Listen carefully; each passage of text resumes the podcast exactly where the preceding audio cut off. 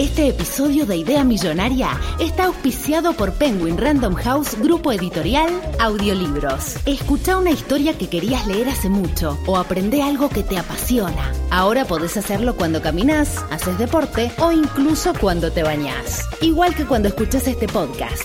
Entra a escuchar.com.ar barra Idea Millonaria y encontrá tu próximo audiolibro ahora. ¿Hace cuántos capítulos que no nos veíamos la cara cuando grabamos el ¿Hace podcast? tres? ¿Hace tres? O sea que este es el cuarto. Y no sé, dos al menos. O sea, los últimos dos seguro. ¿No? Estoy Sí. pensando, me parece que fueron tres, es cierto. Es un montón, boludo. Es re loco. ¿Sabes que quiero que alguien lo estudie y nos diga como cómo cambia? Yo te puedo decir cómo cambia a nivel sonido. Sí, no te puedo decir a, a No, nivel no, obvio. feeling. Yo digo a nivel de si te presto más o menos atención. Me prestas menos atención. Incluso se escucha, eh, por momentos te iba a decir como, pará porque estás haciendo mucho ruido. tipo, el cajón de, la, de tu oficina, eh, tipo cuando prendes la pipa. Sí, sí, sí. Eh, Es que, güey, me El otro día pongo- se te cayó algo, pero hubo, un, hubo lío, tipo, no sé qué pasó. Y sí, no sé qué. No, si no estoy acá para mirarte a los ojos y retarte, Y controlarme. Sí, sí. te me dispersas.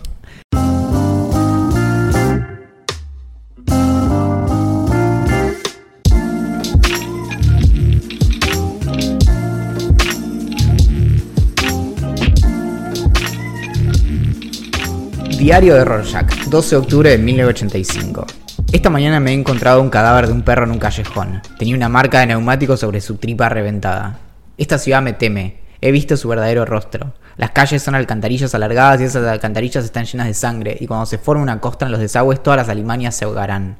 La mugre acumulada de tanto sexo y tantos asesinatos les cubrirá con su espuma hasta la cintura, y todos los miserables y los políticos alzarán la vista y gritarán ¡Sálvanos! Y yo susurraré ¡No! Esto es Idea Millonaria. Mi nombre es Valentín Muro, aunque durante muchos años oculté mi identidad bajo la máscara del hombre picaflor, tan pequeño como letal y preciso en mi lucha contra el crimen. Y en este recorrido por el pasado también me acompaña quizás el más temido de los justicieros, el motivo por el cual ya a nadie se le ocurre ponerse calzas y salir a afanar bancos. Es el capitán flautista de Hamelin, el señor Axel Marazzi. Hola. Fue, no, no sé, si lo pasa, no fue de las mejores presentaciones que hiciste, boludo. Tranquilamente podría ser un libro Ah, bueno. o un cuento. ¿No, no se te ocurrió escribir un no- libro? No te voy a decir que me lo robé, pero me estuve fuertemente inspirado por, eh, por una serie. ¿Qué serie? Una que ven los jóvenes ahora. Recomendame, Eh, capaz. Se llama Watchmen. Ah, cierto estás a full con Watchmen. ¿Sabés que ayer, como me estuviste hablando tanto al respecto, y además me mandaste una foto de algo que estabas leyendo, de un cómic que estabas leyendo? ¿Cómo se llama el personaje que es todo azul? Eh, Doctor Manhattan. Doctor Manhattan, que fue, que yo no sé nada, absolutamente nada sobre ese personaje, pero fue durante mucho tiempo mi fondo de pantalla del Cierto, iPhone, sí. porque decía una frase muy filosófica, existencialista, o sea, como muy profunda, que me gustaba, que no sé cuál es. Eh, me dieron ganas de verla. Casi, casi. Lo que pasa es que ayer tuve un día medio largo. No, no largo, porque llegué a casa temprano y todo, pero hice ejercicio, después no andaba el calefón, entonces lo tuve que. No. Iba a decir arreglar. Estaba apagado el calefón y para mí fue tan zarpado poder prenderlo que para mí es arreglarlo. Sí, sí, sí. Así inútil. Eh, y tardé un toque en hacer eso. Como, como un buen millennial que aprendió a cambiar la rueda del auto mirando un video de YouTube, también aprendí a prender el calefón con un video de YouTube. Y me bañé, salí ya era tarde y no quería empezar una serie en ese momento. Pero estuve así de empezarla. Esto no es una competencia, pero la vez que tuve que aprender a hacer lo mismo que vos, las veces que tuve que aprender a hacer eso, porque me pasó en varios departamentos con varios califones, me pasó desnudo. Entonces, de, de que se me cortara el agua en el medio, o bañarme y en el medio me diera cuenta que en realidad estaba apagado, entonces tener que salir como medio mojado. eh, sí, las dos veces me pasó estando solo, pero teniendo ahí como que desarmar y entender qué es lo que estaba pasando. Nunca se me ocurrió buscar en internet porque dije, ¿quién va a tener el mismo calefón que yo? Entonces, tipo, poniendo el gas y apretando el, piloto y metiendo no. como un palito prendido fuego. Claro, bueno, yo no hubiera podido prenderlo intentándolo solo porque había que mantener el, como una perilla para que saliera gas durante 30 segundos. Recién ahí salía gas. ¿Me entendés? Sí. Entonces, ¿cómo podía yo llegar a, No, a no, ese pero punto? apenas lo tocas empieza a salir gas. No, es lo que decía porque yo leí las instrucciones. Lo que, no, lo que tenés que hacer es esperar 30 segundos para que se caliente la termocupla. Está claro, pero no salía, no sé. Ok. Yo, yo tengo, un, tengo un palito de metal con un algodón en, el- en la punta, como una especie de antorchita Claro. para poder prenderlo. Sí, yo hice eso, pero con palitos de brochet. Bueno, bien, hay que, sol- Y- hay que, hay que no, resolver pero con lo que la vez tenés. que me pasó, además de estar desnudo, entraba como. Estaba todo agujereado, entonces medio que me entraba viento. Y entonces era. Y me apagaba el palito, ¿entendés? Claro. Y entonces, claro, y yo ahí desnudo, goteando, prendiendo fuego un palito que se me apagaba. Imagínate. Muy toda- graciosa la escena. Sí, Yo por sí, suerte sí. no estaba desnudo. Aparte estaba en lo de mi... Igual no había nadie, o sea, era, era relativamente temprano y estaba en lo de mi abuela, pero no había nadie. Así que si hubiera estado desnudo y hubiera habido gente, hubiera sido fuerte. Hubieran entendido.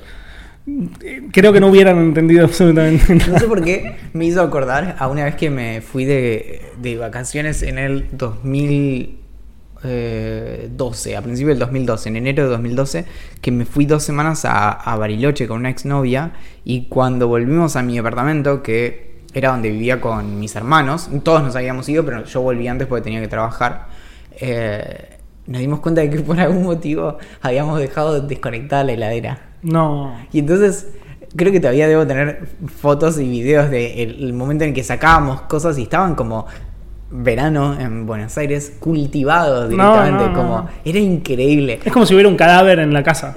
Un mon- no, porque es como si hubiera muchos cadáveres distintos, porque Ah. cada uno tenía como su peculiaridad. Y es muy, es realmente muy interesante ver cómo se, se descompone y le crece como moho a distintas cosas. Porque Pero el olor que había... no, no, era insoportable. Insoportable. Era tipo de otro planeta directamente. Pero además es una. Vos estás ahí y decís. No sé si tengo más miedo de que este olor no se le vaya nunca más a la heladera o a mí no se me vaya más, que lo siga Ay, no, sintiendo no, por el resto de mi Yo vida. ante la duda hago muchas cosas. Ante la duda lloro y ante la duda mm, me da arcadas. Hubiera estado con arcadas durante una No, hora esto constante. era tipo. Fue. Vómito. Obvio que era, era una gran misión. Ay, qué feo. Pero, pero igual era como sacar tuppers y cosas y era como nada, así como... Qué asco. Sí, sí, el, el, el resultado después de una, de una, de una catástrofe, ¿no? Era increíble. Bueno, nos pidieron que hiciéramos nuestro análisis profesional de, mm, de una novedad de esta semana de la que se ha eh, conversado mucho, que se puede resumir en un tweet que encontré por ahí, que es, eh, se presentó el equivalente en, en camioneta de tener una placa de video bien, bien, bien mala. Y que- y- Que, que renderiza mal. Claro, entonces era como una camioneta en el 2019 o una camioneta en, la, en el momento en el que salió Tomb Raider 1, todo como cuadrado. Bueno, se presentó Cybertruck, que es la nueva eh, camioneta de Tesla, que es una camioneta eléctrica, supuestamente súper poderosa, con súper rendimiento y demás, que nos dio una situación que fue célebre, porque era ese momento como cuando alguien se está muriendo por dentro, vos, vos lo compartiste, creo que... Watch people die inside. Eso. ¿Así que era? algo así. Bueno, bueno, es el momento en el que una de las características que tiene esta camioneta es que tiene paneles de vidrio indestructibles y en el momento en el que en el escenario agarran y tiran una bocha de, de metal a- al vidrio, estalla y luego le tiran otra a otro vidrio y estalla también. Y eso no tenía que, que No pasar. tenía que pasar. Ahora, lo que están diciendo, y esto me parece alucinante, es que fue una jugada increíble porque básicamente Tesla no tuvo que hacer eh, prensa, porque todo esto, ni publicidad. Bueno, eso, yo no sabía que había gente diciendo eso, pero es lo que yo dije en un grupo de Telegram que tenemos, que, en el que no hablamos tanto, que se llama Robopocalipsis. Robopocalipsis, donde hablamos un poco de, inteligencia artificial y cómo los robots van a generar un apocalipsis y nos van a matar a todos. Y me pareció tan, tan, tan, tan obvio o tan como evitable que sentí que esto que lo estaban aprovechando o que lo estaban haciendo adrede. Y en la cabeza de Elon Musk, para mí eso funciona. O sea, como, como que existe esa posibilidad. Como que el chabón haya hecho eso, organizado eso a propósito. 200.000 preventas metieron de Sí. la... Entonces, Ahora, todavía, o sea, como en están- una semana. Sí. Bueno, y ahí vos decís, ok, bueno, acá hay, acá hay algo más. Pero ahora, el, hay varias cosas que te quería empezar a aclarar. Lo primero es que la, la explicación, y eso yo vi el video, lo subió Musk en su Instagram, en su Twitter, perdón, subió un video de la prueba de cuando hicieron como la prueba de en el escenario y le tiran la bocha y rebota y no estalla. Pero pará, es- la explicación de por qué estalla es muy buena. ¿Por qué? Porque antes de eso le pegaron al marco de la puerta para demostrar la dureza del acero inoxidable con una masa. No, no. Y quebraron el marco del vidrio. Y está en las imágenes, o sea, en la No, presentación. no, es que lo puedo creer, pero si eso es lo que hace falta para robar esa camioneta, o sea, o si eso es lo que hace falta para poder tirarle No, un tiro no. a un presidente que va arriba de esa camioneta, como, No, no, claro. Igual, bueno, nada, son dos cosas extremas. Como que. No, está bien, pero ¿para qué tenés? O sea, lo ex- Y lo el armor que- glass ese es para casos extremos, no para cuando Claro, chocas. Está bien, pero ninguna camioneta se banca que le pegues un mazazo y le tires una bola. Estoy seguro que un armor glass posta se la banca. No, bueno, está bien. Digo, a lo que yo voy con todo esto Digo, es. ex- Obvio, sigo creyendo es- que es Elon un caso Musk que lo hizo mal pensado, pero, pero la explicación de por qué tuvieron ese Sí, me parece que está bien. Ahora, es muy interesante esto del, del- de por qué, primero, por qué es toda plateada y probablemente no va a venir en colores. Lo que, lo que piensan es que eh, primero que el, el marco este es todo recto para facilitar cómo lo hacen, porque realmente es un, es un eh, acero eh, ultra duro 30X, se llama, como 30, Ah, ¿es real esto? 30 veces eh, la dureza del acero inoxidable normal, eh, que es muy muy difícil de manipular y de chocas contra, doblar y aste- demás. contra un asteroide y lo rompes, boludo, y seguís andando. Sí. No, sin problema. Que bueno, es que después de haber tirado el, el Tesla Roadster, ahora van a tirar un Cybertruck y destruir Para la- salvar a la humanidad. para partir a la luna en dos. Me encanta. Sí, sí. Bueno, y mm, entonces es muy difícil de, de doblar, entonces por eso es que tiene los, los ángulos estos. Y además es básicamente como un, un gran bodoque, lo que el, el cuerpo es súper eh, sólido en ese sentido. Me encantaría ver cómo son las pruebas de, de que chocan cosas. Me encantaría. Y por ahí tipo se rompe la máquina que choca, ¿viste? Me Como encanta. Algo así. Y mm, bueno, entonces, es por eso es que después de que le pegaron el mazazo y se rompió el marco del, del vidrio y por eso estalla. Y el tema de que no va a tener colores es porque por, por- es muy difícil el tema de cómo pintar esto y tenés que incorporar un montón de, de soluciones. Y lo que van a hacer en cambio es que el color que quieras lo, lo ponen con vinilo. Ok. Y queda bien pistero y le decís, lo quiero Quiero fuego. No, lo, quiero, fuego en los costados. lo quiero con las caras de todos los personajes de los Simpsons, por ejemplo. Tipo, todo Springfield así ploteado en el. Lo bueno de eso de poder plotearlo es que lleva la capacidad de diseño al máximo. O sea, realmente puedes que alguien tranquilamente podría decirle quiero todos los personajes ¿Qué de los lo que hacen? De hecho, no sé si te pasó, pero alguna vez me, a mí me, me pasó varias veces que en Instagram agarro y entro como en el espiral descendente de algún tema. Y en algún momento, Instagram una semana me tiró mucho de gente sacándole vinilos a los autos. ¿Viste? Que empiezan a tironear y como que le van como sacando la piel al auto. Bueno, es eso. Y, Qué misterio cómo llegaste a eso. Pero no, no sé, el, el algoritmo funciona, eh, opera en maneras misteriosas. Y mm, bueno, lo otro, lo, último es que este va a ser uno de los últimos productos que va a, a presentar Tesla en un buen tiempo. Van a empezar a mostrar como mejoras a los anteriores, pero no, no esperan como sacar un nuevo vehículo por algún tiempo. Y no solo eso, sino que esperan que eventualmente hagan algunos otros otras camionetas así eh, cibercamionetas digamos no Eh, y después hagan no sé ciber triciclos cibermotitos ciber eh, skates me gustaría un, Eh, un, un booster bueno. Tesla en una de sus cosas publicitarias en un momento hizo una una tabla de surf Ah, sí. sí, Me encanta. que la vendían y yo qué sé A mí lo que me pasa, me pasa algo con Tesla. a ver Como muchas de las personas que yo sigo, porque tienen relación con la tecnología de alguna manera, youtubers, bloggers, periodistas y demás, como que están muy metidos en el mundo Tesla y los, y los autos eléctricos y demás. Y a mí lo que me pasa es que me genera lo mismo que un auto. O sea, como yo no, me no- no encuentro cosas que me importen menos que los autos. Estaba pensando en el fútbol, pero en realidad no. creo que hasta el fútbol me importa más que los autos. O sea, como yo lo veo como un rectángulo al que me subo, que es cómodo, que me lleva de un lugar a otro de un rápido. ¿Me entendés? Me, encanta, obviamente, que se maneje solo justamente para aprovechar el tiempo ese de punto A a punto B haciendo algo que yo quiero, puede ser leer un libro o, ver una película en el celu o usar el celular o dormir la siesta. Por eso solo me importa Tesla en particular.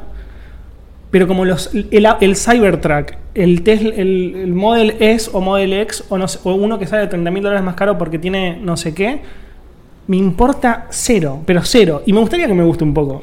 Porque, Sí. es porque estoy viendo una especie de revolución gracias a Tesla. O sea, Tesla es el iPhone. O sea, es el, es el iPhone hace 10 años. O no, digo, no, no importa si sí o si no, pero digo, es una, estamos viendo una revolución gracias a a Elon Musk en Tesla. A mí creo que me pasa que no lo veo, el, el interés no lo tengo en, en autos específicos, sino más bien como en características. Por ejemplo, a principio de año Volvo presentó no sé qué cosa de que ponía unos sensores en la cabina del auto que eh, te, se fijaban tu atención y tu vista y no sé qué, infrarrojo, bla, bla, para ver si al siguiente te, te estabas drogado, si te estabas quedando dormido, si estabas no sé qué. Bueno, Claro. entonces, y ahí medio que empezaba a hacer pi, pi, pi, como te trataba de despertar o te apagaba el auto o te lo estacionaba automáticamente. Bueno. Bueno, eh, ¿ves? Eso sí me importa un poco más, que, que es un poco el tema de, por ejemplo, que se maneje solo. Claro, es una pero- feature. Pero si vos me decís que solo tiene o el Volvo, un Fiat o no sé qué, a mí me da igual, como no, no tengo ninguna cosa como, eh, no sé, los grandes diseños. Por ahí a veces me gustan en lo estético, pero me dura muy poco, como Claro. no, no, no llega a convertirse como, creo que nunca me quedé. ¿Sabes? El único auto que me quedé así un buen rato leyendo es The Beast, la, la, Bueno, la- pero- el auto de Obama. Claro, pero va por el mismo Trump. lado, o sea, porque te interesan las características, no tanto el auto en sí. Y obviamente, si yo fuera multimillonario tendría un auto súper eh, como, como lindo y deportivo y cómodo y no sé qué, pero la realidad es que como no, probablemente siendo un millonario, si mañana me da un millonario también me importaría un, un claro. choto. Es que es eso, a mí lo que me interesaba era, uh, qué loco este auto en donde tenés no sé cuántos litros de sangre del presidente y es antibalas y como me quedé viendo como infografías básicamente. Claro. Pero después no me genera nada más. Antes que pasemos a las 255.000 preguntas que tenemos, Sí, fui a fui a la peluquería el otro día. ok. tuiteé al respecto hace, hace unas semanas, que es una peluquería que está en Quilmes que se llama Pelo y Barba. O sea, yo le pedí una recomendación a un amigo y le y- y- porque no, no iba a una peluquería en Quilmes hacía seis años, no sé cuánto. Y me dice, sí, hay una que... eh, no, no me dijo hay una que se llama. Me dice, sí, pelo y barba. O algo, o pelo y barba, me dijo nada más. Y yo dije, sí, claro, es lo que me quiero cortar. Y me dice, no, no, se llama pelo y barba. Y yo dije como... Me dio una, me dio una bronca. O sea, como unas ganas de romper el cartel y decir como, loco, para empezar, esforzate un poco, boludo. O sea, no sé, ponele tu nombre, es más digno. No, a mí me parece que es, que es fantástico, que está perfecto. Es como, Una- hay, es más, te hay, hay, una, hay una marca que, que estoy buscando cómo se llama, pero hay una marca que está en Y decime de qué trata y te digo, si, si es de autos y es como es pelo y barba, se llama autos. Hay una. No, hay una. No me acuerdo cómo se llama. Hay una marca que está en varios países. eh, Creo que está en Estados Unidos, Canadá y en algunos países europeos. Que es todo como súper genérico. Y que la leche es tipo un coso blanco que dice tipo milk gigante. Y como y el azúcar así. Y todo es como. eh, Pero no me parece ay, tan mal eso. Ah, lo voy a No buscar. sé, o sea, no pero sé. no, pero me, me parece súper atractivo. Justamente porque no lo puede hacer uno solo, ¿entendés? Es tan obvio Es que lo puede hacer solo uno. Es cierto. Y. mm, Ay, ¿cómo se llamará? Bueno, nada, alguien seguro Bueno. lo sabe. Y otra cosa que, me- que es que va por el lado un poco más psicológico es. Yo le dije al chabón que haga A. Y el chabón hizo un poco de A, un poco de B, un poco de C. Yo le dije que me corte de tal manera y el chabón me empezó cortándome de esa manera que yo le dije, pero después empezó a hacer lo que se le cantó el ojete. Y me cortó mucho más corto de lo que yo hubiera esperado. La verdad no me preocupo porque medio que no me importa. Y con la barba hizo un poco lo mismo. Pero mientras lo estaba haciendo, yo lo veía y no me salía a decirle que no. O sea, no me, no me salía a decirle como, che, loco, lo que estás haciendo, como no es lo que te pedí. Sí. Para mí, o sea, no, no sé bien, debe haber una explicación psicológica, como estar en una situación de vulnerabilidad o donde te están, no sé, atendiendo que no. Como que te frena a la hora de como decirle, como loco, lo que estás haciendo no es lo que te pedí. O sea, como. O sea, pará ahí, bien hasta ahora, pero no me hagas más nada. Y no sé, me pasa desde siempre en las peluquerías. O sea, como viste, los, los, los peluqueros hacen medio de lo que se les canta el orto. Bueno, ¿Por qué no les decimos como, loco, no? viste la realidad virtual, ¿no? Sí. Que existen estas aplicaciones que Hoy son- leí un título muy paréntesis. La realidad virtual no tiene éxito porque es casi tan aburrida como la realidad. Y medio que sí. un poco sí. Cuanto más real, sí, sí. Es como este tipo de simulador de ir a la oficina y volver a casa. Como, ok. Claro. No, bueno, la- pero viste una de las cosas interesantes de uso de realidad virtual es para trabajar las fobias. ¿no? Sí. Y entonces ahí lo que se explora es, por ejemplo, esto de la, de la exposición, ¿no? Como le tenés miedo a los sapos, entonces agarramos y te mostramos primero como en una simulación un sapo allá lejos, en una jaula, dentro de un frasco, dentro de un no sé qué, bueno. Y de repente te vamos acercando cada vez más hasta que Te lo metemos en la boca. Claro, hasta que de repente sos un sapo, te miras al espejo y sos un sapo. Y, pero eso aparentemente funciona a nivel terapéutico. Ahora, el asunto es, yo le tengo fobia a los peluqueros. Literal. Te hubiera dicho que no, pero lo cierto es que del 2005 acá, que fue la última vez que mi hermana me cortó el pelo, fui al peluquero cuatro veces. Dos en los últimos cuatro años, o una en los últimos cuatro años. Me acuerdo de una vez en particular. Pero cuando vos vas, ¿la pasás súper, súper, súper mal? O. No, es más en la, en la previa. Es en el que les tengo miedo a lo que vayan a hacer. Tienen demasiado poder en sus manos, ¿entendés? Es muchísimo. Y- ¿Sabes que pienso un poco igual? Es muchísimo lo que, lo que tienen en sus manos. Y, y- y es esto de, es más, en un momento, en el 2011, se me dio por diseñar remeras que no iba a hacer nunca. Deben estar subidas, su- siguen subidas en internet. Y una era el pelo crece. Porque era algo como que yo me repetía como Te mantra. reafectaba. Sí, sí, sí, porque era, porque era realmente así que, y, y desde el 2005, todas las veces que me tuve que cortar el pelo, me, me lo corté No yo. entiendo cómo no sabía esto, no entiendo. Y- no, bueno, entonces, de, que- de hecho igual alguna vez ya, ya lo hablamos, ya lo hablamos, pero... No, eh, que- no, estoy casi seguro que no. De, de que me corto el pelo, sí. Ah, no, sí, sí. por eso, por eso. Y entonces el asunto es...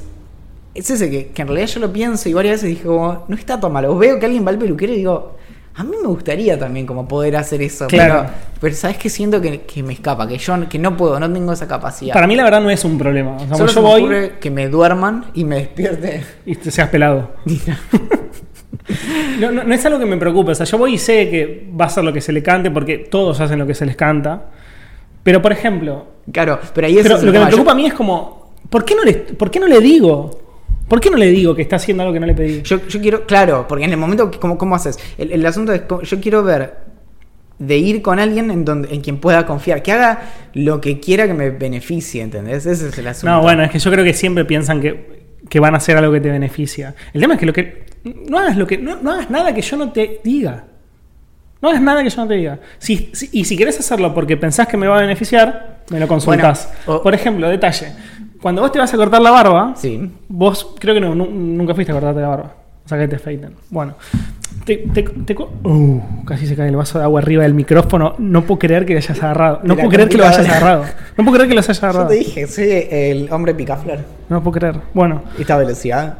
Clara nos dice, chicos, tengo turno para el sábado, ahora me da cosita. No, no, anda, anda, Clara. Está todo, porque siempre que nosotros contestamos una pregunta en vivo es porque estamos emitiendo el podcast a través de YouTube en vivo. Que es lo que estamos haciendo ahora. Claro. No tengas miedo, Clara. Anda, solamente decirle como, te pido esto y no me hagas otra cosa. Y si vos ves que va para otro lado, cancelalo de raíz. Por ejemplo, lo de la barba que te iba a decir.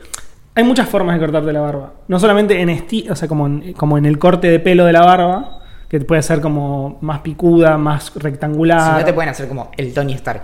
el- como Tony Stark y demás, sino también, por ejemplo, te, por- te, te- te rasuran en la parte del cachete, en la parte superior del cachete, como en, como en el pómulo, y en la parte donde, donde tenemos la nuez de Adán, ¿se llama? Sí, eso lo hacen con tipo... Con la rasuradora. Pero O sea, con una cosa, eso con una cuchilla. Claro, con una cuchilla. Mamita. Como Tanto, en tanto arriba como abajo en el cuello. Peaky Blinders. Claro, como Peaky Blinders. Lo cual está re. No sé si re buena es la palabra, pero está, es como interesante porque te ponen una toalla caliente sobre la cara para que se te abran los poros y cuando te rasuren sea más no sé qué y menos duro para tu rostro. gusta. Y está buenísimo. El tema es que yo no, yo no nunca elijo ese corte de barba en la parte del pómulo y en la parte del cuello. En el pómulo más que nada porque después te empiezan a crecer como cardos y no me gusta, o sea, como más duro en la parte del pómulo y abajo más normal, entonces no, no quiero por ese motivo. Y abajo porque solamente quiero que me pases un poquito de la máquina para que sean más cortitos los, más, más cortos los pelos, pero no rasurándomelos porque después cuando te crecen te salen como granitos porque se te encarnan los pelos. Sí, que ahí también te pasa no- cuando te afeitas a ahí cero. No, no sé cuál es la, la solución. No, eso. la solución es esperar y que se te, se te vayan los granitos. No, debe haber una solución de gente que sabe qué hacer con, con la piel y eso. Que, Ah, tipo, bueno. que tenés que usar alguna crema, esas cosas. Seguramente hay algo para venderte que no te Pero, lo... pero es tan complicado. Pe- Pero entonces vino el chabón con la toalla caliente, me la puso en la cara y yo ya sabía lo que iba a pasar. O sea, después de que te hacen eso, te rasuran. Y yo no quería que me rasuren. me rasuro primero el cuello y ponerle. Y, y viste como decís, como, ¿por qué estoy Bueno, aceptando esto? pero fue, fue un, un curso acelerado en consentimiento. Mal, boludo, pero mal. Y después, finalmente me iba a rasurar acá arriba, en la parte del pómulo, y dije, no, no, ahí no, ahí no me gusta. Ah, bueno, dale una. Pero fu- fue, Y lo último era que- muy fácil, era tan fácil. Claro, era tan fácil. Y era lo último que le, o sea, lo último que iba a pasar fue eso. O sea, me cortó el pelo como quiso, me cortó la parte del cuello como quiso, la barba como quiso, y solamente arriba. me- Claro, es que hay algo como que de algún modo la otra persona se está de algún modo expresando a través de, de tu pelo. Entonces, lo que es terrible en eso. No soy un lienzo. Claro, es que de algún modo vos le decís como. No te quiero decir cómo hacer tu trabajo, pero no, no sigas de esa manera. Imagínate, es- boludo, si vas a una casa de tatuajes y le decís que te haga algo y te lo hace medio artístico como, como él quiso. Bueno, ojo, que igual. o como los- ella o como ella. Yo me muero. Me muero. Estos tatuajes que son medio de autor, a veces vas y elegís a la persona y no lo que te hace, ¿eh? Es como, haceme algo copado acá. Claro, Y pero ahí es estás tipo- eligiendo al artista, lo cual está bien. eso. Pero eso no Claro. me molesta. Claro, es acá es lo mismo. Porque ahí sos un lienzo literalmente. Claro, eh, que ahí el asunto es que vos podrías estar yendo y. Y el arte de la otra persona no te cabe ni un poco. Claro. Bueno, ahora yo tengo. tengo no lo. No teníamos ningún tema para hablar de apertura y vamos a tener que cortar preguntas porque nos colgamos hablando de cosas, pero esto es lo que nos pasa cuando nos ponemos a hablar nosotros. Nu- yo no tengo un tatuaje. ¿Qué? Valentín se tentó, no suele pasar, no sé qué está pasando. ¿Cómo se dice? Eh, no me sale la palabra. Eh, ¿Cómo se llama alguien que. como un bum o como un homeless? ¿Cómo se dice en castellano? Eh, sin techo. No, pero tiene. Linchera. Eso. Dice: ganar es como afeitarse. O lo haces todos los días o terminás viéndote como un linchera. Ganar, Claro. No, no. Winning is like shaving. Sí.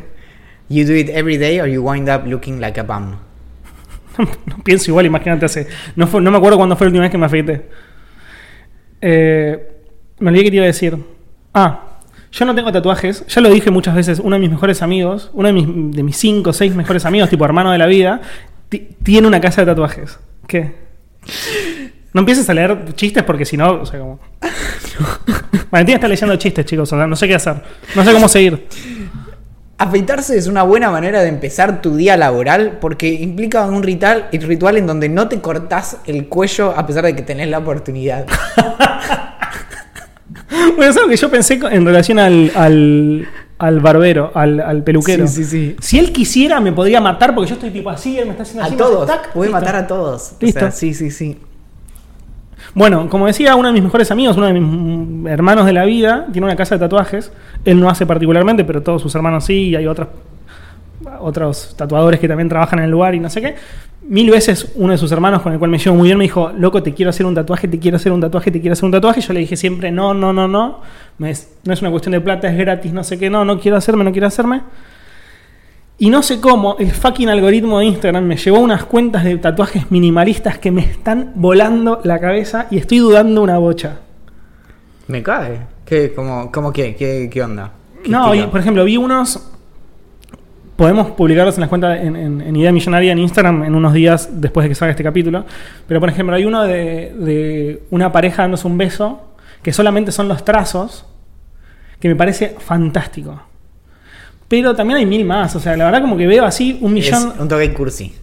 Es todos los tatuajes. ¿qué me hace? Todos los tatuajes son cursis, boludo. Sí, pero dándose un beso. Es, que hay igual es- hay miles, o sea, me- se le guardé, fue la primera vez que, en mi vida que guardé un, un post en, en Instagram. Estás ahí a esto de buscar eh, diseño de casas, tipo de decoración de interiores y hacerte como tu pin, de- tu board de Pinterest. Sí, eh, exacto. Subiendo esas Bueno, cosas. ya tengo, tener, ya tengo el de tatuajes. Bueno, es más, con esto de los peinados y eso también es que se usa Pinterest y te vas haciendo como eso. Claro, lo que pasa es que yo claro, no sabría ni dónde buscarlo a esas cosas. Pero bueno, tenemos algunos mails. Tenemos algunos mails. Bueno, ah, te digo, la marca que hace cosas genéricas se llama No Name y en, en francés se llama Sans Nom. Samsung. Y mm, está, es, el, es, es parte de la empresa más grande de Canadá que hace eh, alimentos. Se consigue en... Ah, ok. No, no, no. No va, ¿eh? No, no veo. De hecho, hay una sola. en- Axel me mostró recién el tatuaje. No, pero no era el del beso este también. O sea, le estoy Ah, mostrando a Valentín los bien, no, posibles entonces tatuajes que no entendía dónde estaba la otra cara. ¿Pero este lo aceptarías? Busquen No Name, que está buenísimo. Me encantan que todas las cosas sean así. No me importa si son ricas o feas. Me encanta que la Coca-Cola sea amarilla y diga cola. Y nada más. Bueno. Muy bien. Bueno, mándenme, mándenme convencimiento para hacerme un tatuaje. Bien. O no, no sé si quiero hacérmelo. Bueno, no sé. Yo, yo ya dije, me quiero hacer el de Ellie de El Last of Us y lo podría hacer. Bueno. Jasmine nos escribe una idea recontra mil millonaria. Olis, me llamo Jasmine y los escucho hace ya varios meses. Incluso estoy suscrita a sus newsletters, pero nunca me había animado a escribirles porque honestamente empezar un mail diciendo hola, me llamo Jasmine y los escucho hace varios meses e incluso estoy suscrita a sus newsletters me parece bastante creepy. Tengo esta idea millonaria hace una barbaridad de tiempo, pero como no sé programar ni similares, se la regalo a alguien que sí sepa. Si después se vuelve millonaria, que me tire unos mangos para comprarle alimento a mis gatos que está carazo. La idea es una app tipo Tinder, pero para hacer amigos, para las personas a las que nos cuesta horrores socializar con extraños. No sabemos cómo acercarnos a gente nueva que le gusten cosas similares y somos un desastre con la small talk. Acá abro paréntesis. Bienvenida. Vení con nosotros porque no sabemos qué decir nunca. eh, y súmense al grupo de Idea Millonaria, que es un gran grupo de casi 300 personas que están en la misma. Cierro paréntesis. También quería consultarles qué opinan de cómo se va a desarrollar el mercado audiovisual en el futuro con todas las plataformas de streaming que están saliendo, aunque creo que ya lo habían hablado. Yo personalmente creo que la gente no va a pagar por todas por separado y si estuviera en mis manos haría una alianza y vendería la suscripción en paquete de todas. Tendría que salir más que una sola y menos que todas por separado. Y los porcentajes de ganancias se repartirían según el porcentaje de visualizaciones de cada plataforma. Ah, recontra intrincado. Bueno, les mando un besito y ojalá el verano no los esté calcinando vivos tarde. Especialmente Olivia, que es peludita. Perdón por el mail tan largo, no sé cómo cerrarlo. Adiós.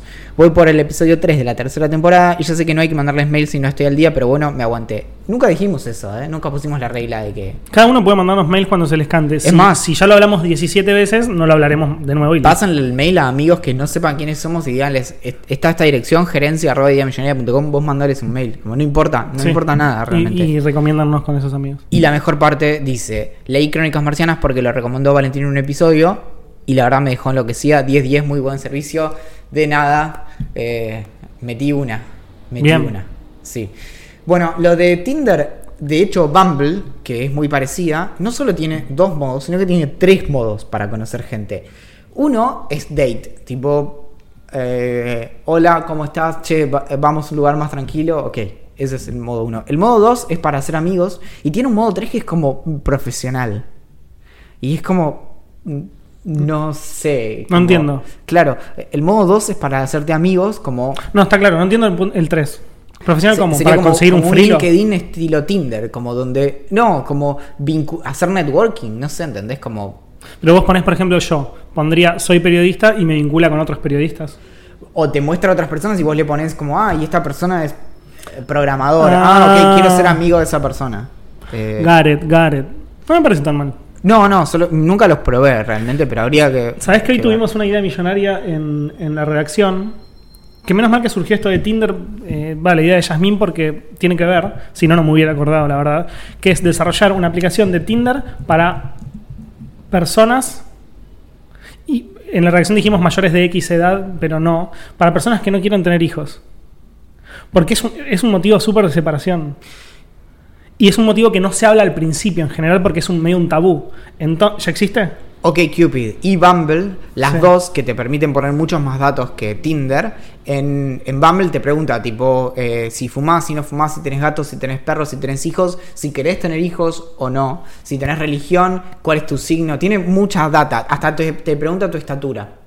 Que para muchas personas he aprendido que es muy importante. Tipo, hay muchas personas que en, dating apps ponen como mido 1,80 y me es muy importante que mi pareja mida 2 metros 15 como mínimo y ese tipo de cosas. un, un amigo muy cercano que está actualmente de novio con esta chica, que voy a contar esta anécdota, no me escuchan, así que no importa, y si me escuchan, los quiero los dos, son recopados, pero lo que te dijo tu novio no estaba bueno, es, eh, si no medís más de 1,83, no sé si es el número, 1,79, no, no, ni a la primera cita llegaban porque yo no salgo con, con hombres más bajitos que yo. Sí, sí, sí. Bueno, por Sé ahí que es algo muy común, Por ahí era demasiado, pero eh, hay muchos que, te, que muchas al menos que ponen eh, no salgo con como mido 1.80 y es importante como que sea más alto y no sé qué, como igual con eso creo que ya están reduciendo bastante el pool de, de candidatos. eh, Incluso no, No, sí, me parece mal de todas formas. No. Pero bueno. Nada, eh, me parece. eh, Y, bueno, eh, OkCupid también, lo que vos podés ponerle es si tenés hijos o no, y si estás buscando o algún día. O never. Y me gusta, me sí. gusta, me gusta. Bien. Bueno, eso. Más si estás escuchando, no, voy- no voy a tener hijos. Claro. Así que nada. Bueno, teorema que demuestra que está todo inventado nos escribe Martín Cerdeira. ¿Lo leo? ¿Eh? ¿Lo leo o lo lees? Dale, léelo. Para, lo que, le debo, lo que debo decir es que esto Martín lo escribió en el 2009. Y yo te juro que fue, oh, en un momento me, me puse a pensar en qué año tuve la misma idea y fue también en 2008-2009. Es más, fue en 2008 porque iba mucho a La Plata. Pero dale, contalo. Tuve exactamente la misma idea que tuvo él, la tuve yo. Sí, la mía también. Yo también tuve la misma idea en el 2009. No, mentira. sí, voy a tener esta idea. Aparte, hace 10 años, lo único que hacía. Bueno, no. Martín, no voy a decir lo único que hacía hace 10 años. Martín, bueno, igual no era tan, pen- tan pendejo, tenía 23. Sí, Sí, Sí, era lo único que hacía. Nos dice, hola muchachos, ¿cómo les va? Les comento que soy consumidor del podcast hace ya un año aproximadamente. Fui poniéndome al día un poco con los episodios viejos, pero realmente los sigo mucho más con las actualizaciones semanales. Es la primera vez que les escribo al mail, por lo que quería compartirles algo. Un pensamiento que escribí en el año 2009 y que creo que humildemente puede servir como disparador al menos de algo interesante. El título del texto que escribió es Teorema que demuestra que todo está inventado. Cuando... Se me cerró el mail. Acá está. Cuando pensé en publicar esto, no supe si ponerle como título La máquina cuántica o Teorema que demuestra que todo está inventado. Me decidí por el segundo porque me pareció más gracioso. Estaba pensando acerca de las combinaciones posibles de las cosas y se me vino a la mente cierto experimento mental. Supongamos que tengo un programa que genera todas las combinaciones posibles, de todos los valores ASCII posibles y de todos los tamaños posibles, es decir, de 0 hasta X, emulando a lo que sucede en infinitos monos con máquinas de escribir. Bien, eso no sé qué referencia es, pero no importa. Ya se va a entender porque yo, sé, yo leí esto y lo entendí. La sí. idea es que si vos pones monos, que supuestamente los monos no, no escribirían de forma aleatoria, pero que si vos pusieras suficientes máquinas de escribir a que escribieran de forma aleatoria, eventualmente en una de las máquinas tendrías una obra de Shakespeare. Bien. Como esa es la idea. Bien, entonces tenemos un programa corriendo que genera un archivo con todas las combinaciones posibles de caracteres ASCII, iniciando en un tamaño de archivo y progresando al tamaño de uno en uno hasta agotar las posibilidades, las combinaciones. Sería lógico pensar que en algún momento algunas de las combinaciones resultantes van a resultar en un archivo de texto legible o en imágenes o en videos o en programas ejecutables, etc. La cantidad de combinaciones es monstruosa y sería casi imposible separar qué archivo es algo y qué archivo no lo es o es basura. Además, la velocidad de procesamiento hace que sea casi interminable y faltarían vidas enteras para, para, lo- para comprobar si, para separar estos archivos basura de algo real. Pero bueno, vamos a olvidarnos un poco de esos pormenores por un momento. Suponiendo que logré todas las combinaciones posibles de 0 a 1 giga y supongamos que con algún método separé lo que es basura de algo interesante y los clasifiqué en imágenes, JPG, BMP, GIF, etcétera, películas, AVI, MOV, MP, etcétera, música, MP3, WAV, etcétera, texto y demás. Esto quiere decir que si tengo todas las combinaciones posibles tendré todo lo que esté en el rango de 0 a 1 giga. O sea, si el tema Welcome to the Jungle de Guns N' Roses en formato MP3 pesara 5 megas, estaría allí. Lo mismo si la película Sin City en formato AVI pesara 780 megas, también estaría allí. ¿Loco? Se pregunta Martín. Más loco, también estarían las fotos, si están en el rango de 0 a 1 giga de mis vacaciones y de las tuyas, lector. Más escalofriante, también encontraríamos música que nunca fue escrita, películas que, no fueran, que nunca fueron filmadas, textos y programas jamás escritos. De hecho, habría fotos de nosotros en situaciones que jamás pasaron con gente que ni conocemos. De hecho, si estuviera en el rango de 0 a 1 giga, tal vez el código fuente de Windows también estaría allí. Y de hecho, este, este artículo también estaría allí. Entonces, ¿será que todo en realidad ya existe? O sea, ya existe en cuanto al abanico de lo potencial. Sí. Sí, la respuesta es sí. ¿No será que cuando sacamos una foto, escribimos algo, filmamos un video, etcétera, no estamos, entre comillas, creando, sino que estamos descubriendo, eligiendo de una lista casi infinita de posibilidades? ¿Qué pasaría si pudiera llevar a cabo algo así? Supongamos que tuviéramos computadoras muchísimo más potentes, capaces de analizar y manejar esa tremenda cantidad de datos. ¿Qué pasaría? ¿Estaría realmente todo, entre comillas, inventado? Me parece fantástico. Eh, yo, también un poco lo había pensado, creo que no es la primera vez que, se no- que, que- que leo al respecto, incluso debe haber alguna teoría eh, media científica eh, desarrollando esto, pero me parece increíble, o sea, es como muy filosófico también. Es que mira, hagamos el cálculo. Un, un- algo, lo que entra en un mega, que puede ser, por ejemplo, una canción, puede ser un, un libro y demás. Un mega tiene 1024 kilobytes que cada eh, kilobyte tiene 1024 bytes, ¿no? 1024 por 1024. Eh, por, cada byte tiene 8 bits. Entonces, esto nos daría 8.388.608 bits, que puede ser, eh, tiene dos, eh, dos posiciones. Entonces, eso tendría que... Bueno, ahí ya me perdí. ¿Multiplicarlo no sé por 2? No, tendría que elevarlo a la potencia, Ah, pa- claro. pero poner que lo elevo a la cuadrado. 2 y ahí me da, claro, me da un número Que no podemos reproducir. que es 7, claro, es... eh, no, me lo da resumido, no sé cómo... Claro, sí, sí, es tan largo que te lo da resumido. Bueno, sacando de la ecuación que no Sí, tenemos las computadoras para poder, no sé. p- para poder desarrollar esto, imagínate con computadoras cuánticas, ¿podría desarrollarse, por ejemplo? Es que. No, no, porque no es una, no es una cuestión de capacidad de cómputo, ¿eh? No, no es tan difícil. No, no creo que el problema esté por ahí, sino el, el problema está en, en que tendrías. Ponerle que tardes un minuto en calcular todo esto, pero eso te genera dos estadios de, de hojas A4 impresas eh, de cosas entre- donde el 99% va a ser basura. Pero se me ocurre, esto ya estamos Sí, sí, sí. tirando frutísima, no lo investigamos. Es que el problema, Estaría es, bueno es- el problema es el de filtrar. Sí, pero haces una inteligencia artificial a la cual un machi- un- una, una- No, ni siquiera es tan complejo, la verdad. Pero nada, una inteligencia artificial a la cual le das de morfar todos los textos de Shakespeare y todos los te- toda la literatura universal. Que es re simple, la verdad. Porque todo lo que esté en una biblioteca o todo lo que esté sí, digitalizado sí. en un segundo se lo das de morfar. Haces que busquen todo ese estadio de información ese texto. Uy, ya me estoy recuperando. No, ¿Me es que entendés? tu idea es brillante, pero fuera de joda, es muy buena, porque en realidad lo que podés hacer es que una de las cosas que más fácil vos podrías pedirle a una máquina que se fije es, de hecho, lo primero, lo primero que vos ves en lingüística computacional es el asunto de gramaticalidad. O sea, si una palabra está bien escrita, si una, perdón, una oración está bien escrita. Entonces agarrás y le servís estos 10 estadios, no sé cuánto es de información, y le decís, "Divi- de acá, sacame las cosas que tengan eh, al- Sentido. Al, menos 50% de gramaticalidad. Como Claro. que 50% de las palabras estén bien formadas, porque el medio, además, lo que tenés es que lo que nosotros no calculamos con todo esto es que, por ejemplo, vos podrías hacer esta misma cuestión combinatoria, no tanto con información, sino con caracteres del castellano. Por ejemplo, poner que, eh, resumiendo, o en inglés vos tenés 26 caracteres. Entonces, agarrás y decís, quiero escribir todo lo que tenga, to- todos los textos posibles que entran en eh, 3.000 caracteres. Entonces ahí lo que haces es 3.000 a la, a la 26.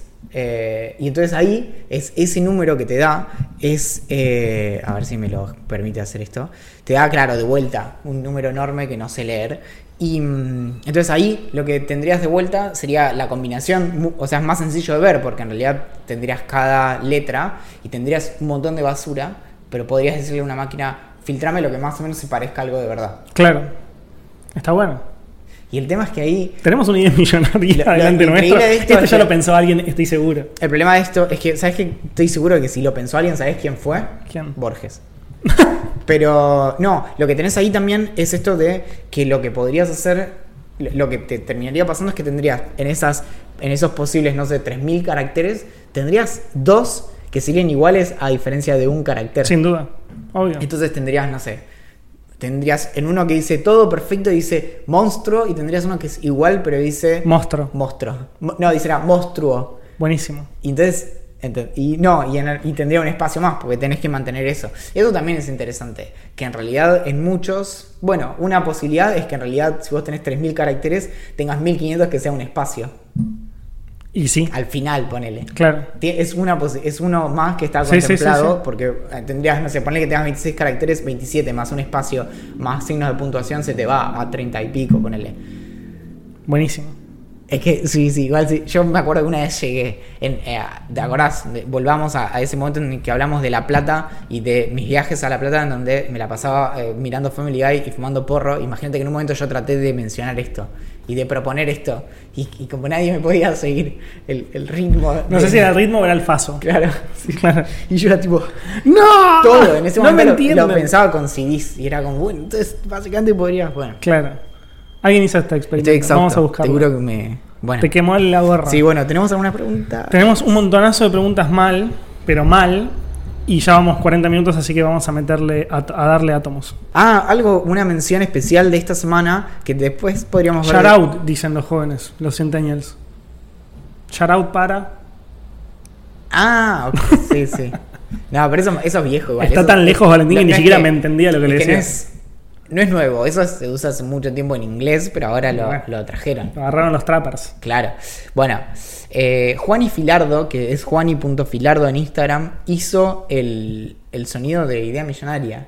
Que, En ah, guitarra, fantástico. Yo lo debo Sí, tener sí, acá sí. guardado. eh, mientras vos podés contar las otras cuestiones que nos escribieron en, en Instagram en estos días.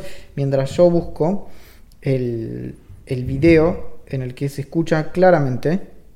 Acá. Thank you.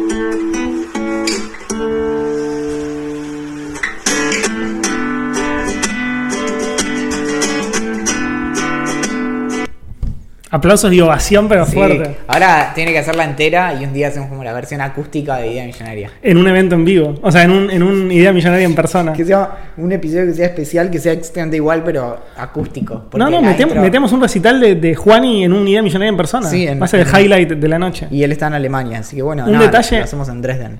Un detalle que nos preguntaron muchos es que cuándo va a ser el idea millonaria en persona. Todavía no lo sabemos, pero lo vamos a solucionar en, en breve. Hoy vamos a hacer un par de llamadas que deberían solucionar eso. Así que nada. eh, seguramente el episodio que viene o el otro vamos a, a- a dar una Sí, fecha más. episodio- Sí, tendría que ser el episodio que viene. Bueno, Yo digo que pasemos al preguntagram. sí, bueno, muy bien. ¿Qué tenemos? A ver. Tenemos la- necesitamos la trompetita, ah, querido. cierto, esa es la parte. Esa es la parte. Bueno, para que. Lo mal que te dejó el teorema de que todo está inventado es terrible. Sí, ¿viste? no puedo. Te están viendo, te estás al aire. ¿vale? Pregunta eran. Preguntas de Instagram. Lo intenté. Lo- y quise innovar. Nos pregunta, nos pregunta Better Than Coffee que si leímos Murakami y qué opinión les merece. Creo que vos no leíste nada. No. Yo leí varias veces sobre Murakami en Idea Millonaria, sobre todo porque en una época me obsesioné profundamente y leía un libro atrás de otro, lo cual no quiere decir que es malo, pero en el, en el mundo Murakami es medio extraño porque todos los libros de Murakami comparten, eh, no temáticas, pero sí detalles. En todos hay música, en todos hay gatos, en todos hay como algunas situaciones de misterio, medio que desaparece gente o medio de sci-fi. eh, y hace que se te confundan los libros. Me encanta muchísimo, lo quiero profundamente. En una época fue de mis escritores preferidos. Hoy no quiero leerlo, quizás me saturé un poco, como cuando escuchas muchas veces la misma canción o muchas veces el mismo disco, ponele. Y me cansó un poco, pero es, un, es, fantástico y recomiendo mucho, muchos libros de él. Sputnik, mi amor, Tokyo Blues. La verdad que son, son obras de arte y son increíbles. A ver si lo entendés. Maca García nos escribe y dice: No quiero resultar grosera, pero para ser exacta, creo que hay dos signos de hacer así con las manitos. Porque nosotros, dij- yo hoy te dije por Telegram que, ah, lo acabo de entender. claro, Lo que no teníamos una, un pito. No dije esa palabra, lo dije un poquito más burdo, pero vamos a decir pito acá al aire para el programa. Así que bueno, muy observadora, dijo- Maca. Sí. Muy observadora. Sí, sí. ¿Cómo eligen los libros para leer los newsletters? ¿Los compran todos? Se gastan una fortuna, dice Miguel Ángel Gatt. Los libros a leer para los newsletters. Ah, ok. Te habla más a vos que a mí. Sí. Eh, yo no compro todos, pero tengo un umbral de tolerancia muy bajo. Es decir, si estoy buscando un libro que necesito mucho y no lo encuentro y está... eh, a ver, tuve que ir subiendo mi umbral, pero ahora más o menos lo que pago por un libro son 700 pesos. Si sale más de eso, veo cómo me resuelvo, lo resuelvo de otra manera, pero si no, busco acá, busco allá, si no está, me lo compro, no tengo problema, porque los termino usando y de algún modo siento como que eh, ahogo mis culpas en libros. Bien.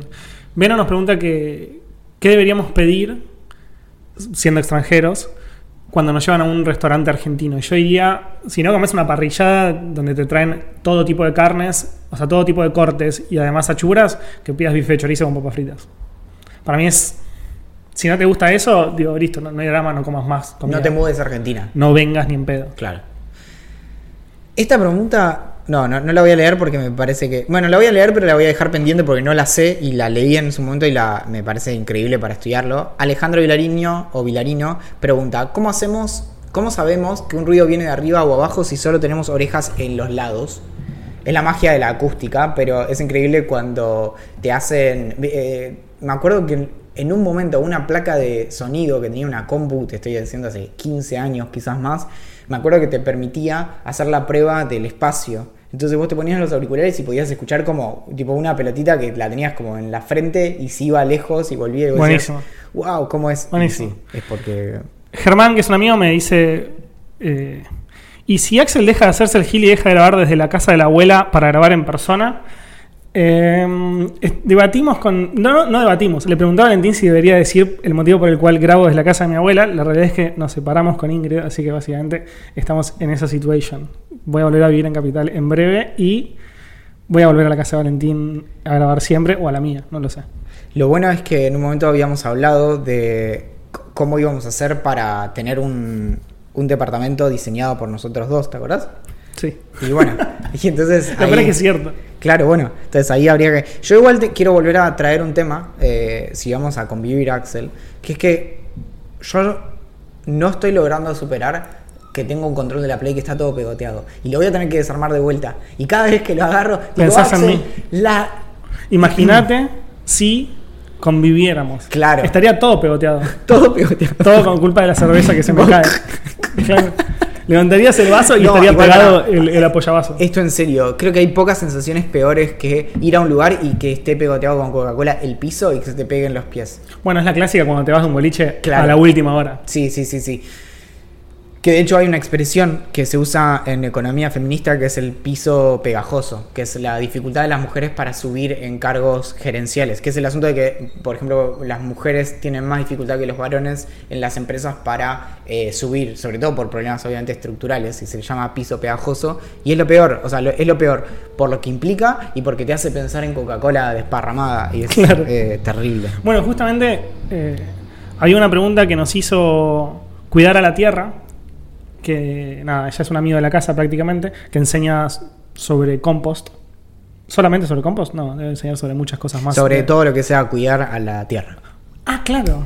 Ahora entendí. Plantitas. Nada, nos dice ideas y opiniones sobre el feminismo y libros recomendados. Yo creo que, no, no sé si alguna vez lo hablamos al respecto. Yo, yo no hablo de feminismo porque no es mi, no, no es mi rol hablar sobre feminismo, para eso están eh, las personas que son especialistas en, en eso. Y opiniones, nada, banco, banco todo lo que, Yo creo que, lo que la- promueve el feminismo, como el aborto. el, el feminismo no necesita de, de dos chaboncitos con micrófonos para eh, que expliquen nada. Pero sí hay que recomendar autoras. eh, me gusta mucho eh, Luciana Pecker, que si no me equivoco escribió La Revolución de las Hijas, que es el Sí, sí, último. no te equivocas. Que es, eh, bueno, se llama así precisamente. Después está Economía Feminista de Mercedes Alessandro. Después, eh, afuera, me gusta, es, es medio como distinta a estas personas, pero es una filósofa que respeto mucho, que es Camille Paglia, que es eh, opuesta en, algunas posturas a, por ahí a, Pecker o a Alessandro. Después está Diana Mafia, que recomiendo mucho seguirla en, en Twitter. Ella es, eh, bueno, es una de las eh, personas que más trabajó en esto ya hace muchísimos años, es profesora de, de mi facultad y es una persona muy amable. Y mm, no sé, creo que con eso ya se puede arrancar y se puede encontrar buenas lecturas. Y sobre todo, lo importante es que cuando empezás a leer ciertas autoras vas a encontrar en sus propias referencias cosas interesantes. La última que se me ocurra, ocurre también es Rebeca Solnit, que es la persona que de algún modo inventó el concepto de mansplaining y de hecho le encuentra muchos problemas. Eso es interesante. Ya cree que hay un abuso del mansplaining ahora, que básicamente eh, se usa en muchas situaciones en donde no estás de acuerdo con alguien y decís, ah, eso es mansplaining, pero bueno, es, es muy loco que ella que inventó el concepto lo diga. Y siguiendo a esas autoras es que siempre encontrás qué leyeron ellas y ahí eh, terminas. Bien. Bueno, Simón de Beauvoir también. Bueno, se, se puede seguir eternamente. Amar a la del barrio nos pregunta si tuvieran que elegir una. Esta tiene que ser rápido, Valentín. No puedes de- desarrollar mucho. Si tenés Ya que elegir pensé. una comida para el resto de tu vida, ¿cuál sería? Milanesa con puré y en su defecto papas fritas. Yo milanesa con papas fritas. Las papas fritas pueden hacer puré si te aburrís. Bastante Viste que sí, viste que si, si están como fritas por fuera, pero como blanditas por dentro, si las pisás, sale una especie de purecito. No sé. Bueno, Enzo, que es un amigo de la casa que vino a todos los Idea Millonaria en persona, nos pregunta si la lucha entre la pipa y el señor Ovejo dará paso a una guerra cívica entre los gigantes. Él dice que estima Ovejo. El Ay, Ovejo. me encanta, me encanta que eh, pa- para el próximo Idea Millonaria en persona vamos a repartir, vamos a dar la opción de repartir, de, de aceptar una máscara de oveja o una máscara de una pipa. Yo, yo solamente le diría estas cosas a alguien que quiero profundamente. Te estás perjudicando. No, garpa mucho más una- una- que, una, que una cosa, una pipa. Pensé Bueno. que ibas a regalar una pipa y te iba a decir, che, mira, no estamos en igual de en condiciones. esa misma línea, Dance Patrullo nos pregunta por qué no hacen Idea Millonaria live al aire libre. Bueno, hasta live yo, yo iba a responder como sí, me parece, me parece que es una buena idea hacer un Idea Millonaria live. Al aire libre es muy complejo, la verdad. Por varios motivos. Primero Primero, que lo hagamos como en un parque con, con parlantes y que nos odien.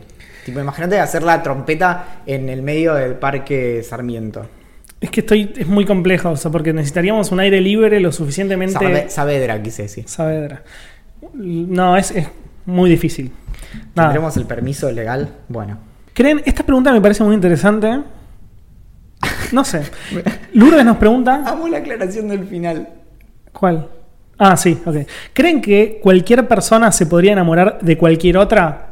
Entre paréntesis, sin contar el incesto. Menos mal. No lo había pensado. Claro, ya que lo plantees de esa manera, me hace ruido. Claro, nunca hubiera encarado esa pregunta diciendo como, bueno...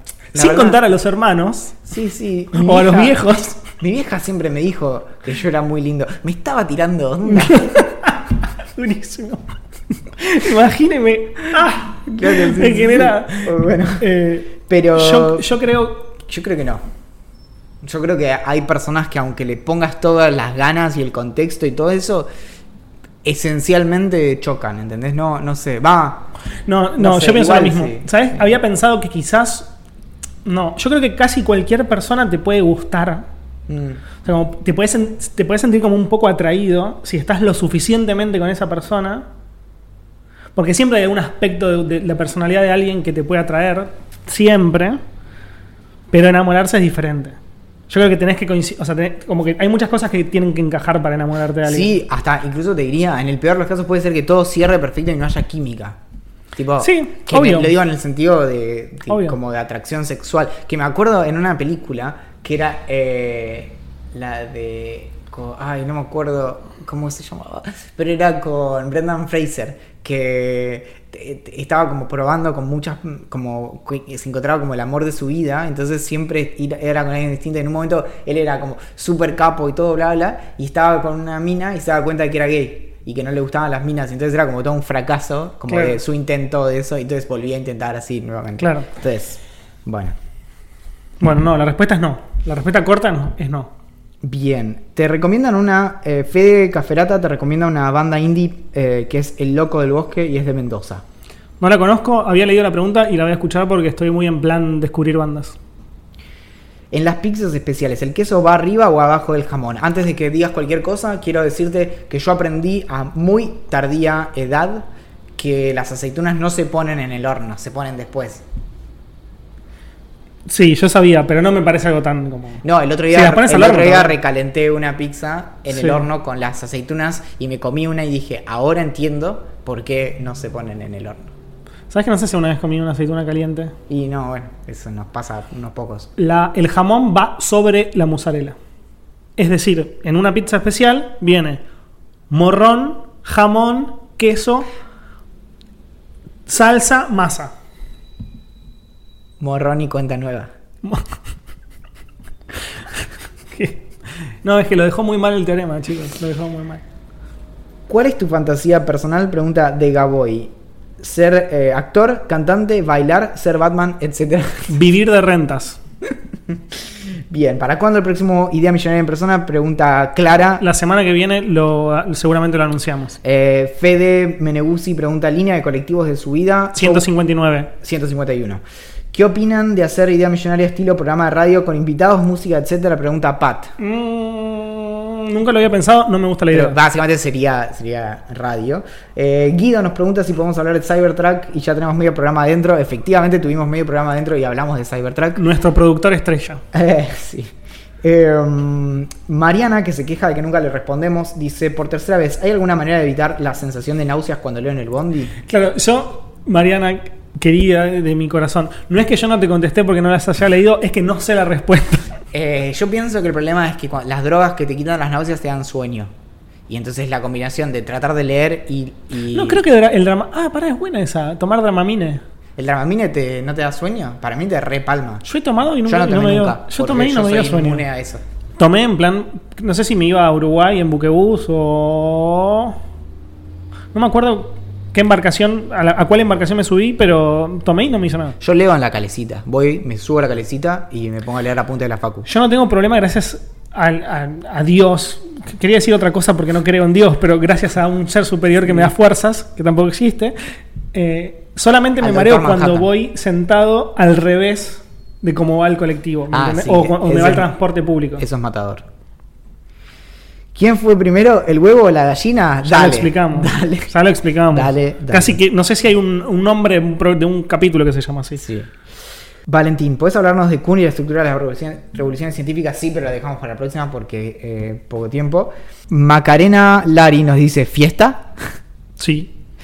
Super Vinchuca dice, ¿hasta dónde se lavan la cara los pelados y qué sonido creen que hacían los dinosaurios? La segunda es muy fácil, hacían el siguiente. Así hacían los dinosaurios. Y no sé hasta dónde se lavan la cara los pelados. Yo eh, hasta, hasta dos dedos por encima de las cejas, técnicamente. Um, ¿Algún libro de mitología recomendable? Re- Pregunta, pregunta Rama Graciano. Se me ocurre que eh, leer el Edipo de Sófocles y Electra es eh, interesante. Ver los caballeros del zodíaco. También. Está en Netflix. Está en Netflix. Tama Ferro pregunta cómo se atraviesa la angustia.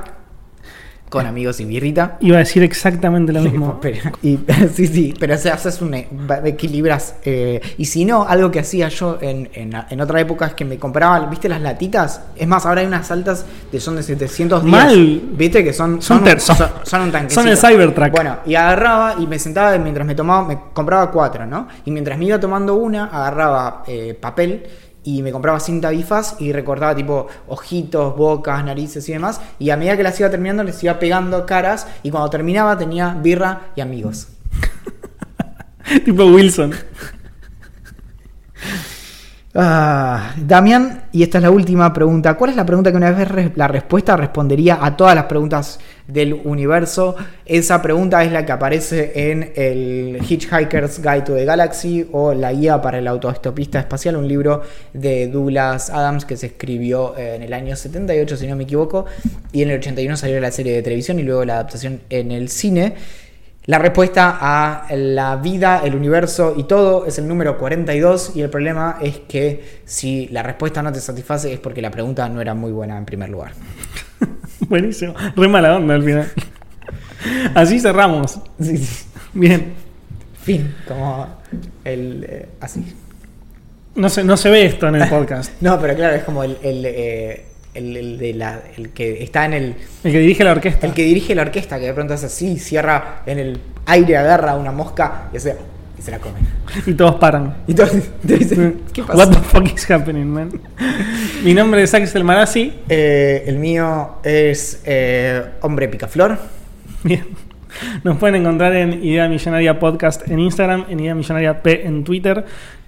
Nos pueden escribir a gerencia arroba idea millonaria, les pueden escribir a Olivia a olivia arroba ideamillonaria.com. Nos encuentran en Reddit como Idea Millonaria, en YouTube también como Idea Millonaria, que volvimos finalmente a transmitir en vivo después de tres sesiones, tres grabaciones que no, no nos vimos. Y en Telegram pueden entrar un grupo increíble lleno de gente muy, muy, muy copada que tiene ganas de charlar y no le importa que no sepamos hablar tipo small talk. Sí, que, lo encuentran en t.me barra idea millonaria. que son las personas con las que pueden complotar para hacer eh, cosas interesantes, recomendarse libros Eh, y emborracharse, Y efectivamente. algo que no decimos hace mucho tiempo es que pueden entrar a VIP, para formar parte del club de ideantes. El grupo más selecto de personas del mundo que tiene acceso a un newsletter semanal que se llama Vino, que es el Very Ideante newsletter optativo, en donde todas las semanas recomendamos seis cosas que son increíbles y además una lista de reproducción hecha a medida de las personas que nos escuchan y además es la vidriera de los y las ideantes que hacen a la comunidad de Idea Millonaria, en donde contamos quiénes son y damos un empujoncito más, una palmadita hacia el umbral de la fama, hacia el abismo infinito de la fama. Así me gusta más. Sí. Atentamente, La gerencia.